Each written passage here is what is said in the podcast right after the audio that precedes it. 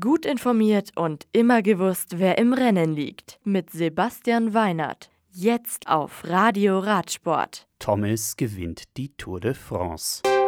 Ackermann siegt in London. Wellens in Namur erfolgreich.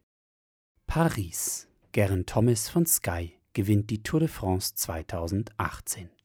Der Brite siegt vor Tom Dumoulin von Sunweb und seinem Sky-Teamkollegen Chris Froome. Tagesschnellster auf der Champs-Élysées ist Alexander Christoph von UAE Team Emirates vor Trek-Segafredo-Fahrer John Degenkolb und Arnaud Demar von Groupama FDJ. Peter Sagan nimmt das grüne Trikot des Punktbesten mit, Julien Alaphilippe das gepunktete Trikot des besten Bergfahrers.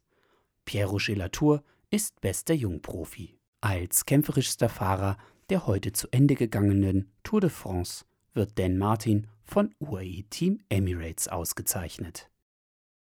London. Pascal Ackermann von Bora Hansgrohe gewinnt die Prudential Ride in London. Der Deutsche setzt sich gegen Quickstep Floors Sprinter Elia Viviani und Giacomo Nizzolo von Trek Fredo durch.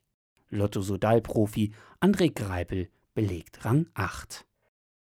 Namur. Tim Wellens von Lotto Sudal gewinnt die zweite Etappe der Tour de Wallonie. Der 27-jährige Belgier setzt sich auf dem hügeligen, 167 Kilometer langen Teilstück gegen Pieter Seri von Quickstep Floors und Quentin Pachet von Vital Concept durch. Wellens ist auch Leader der Gesamtwertung. Das Radio für Radsportfans. Im Web auf radioradsport.de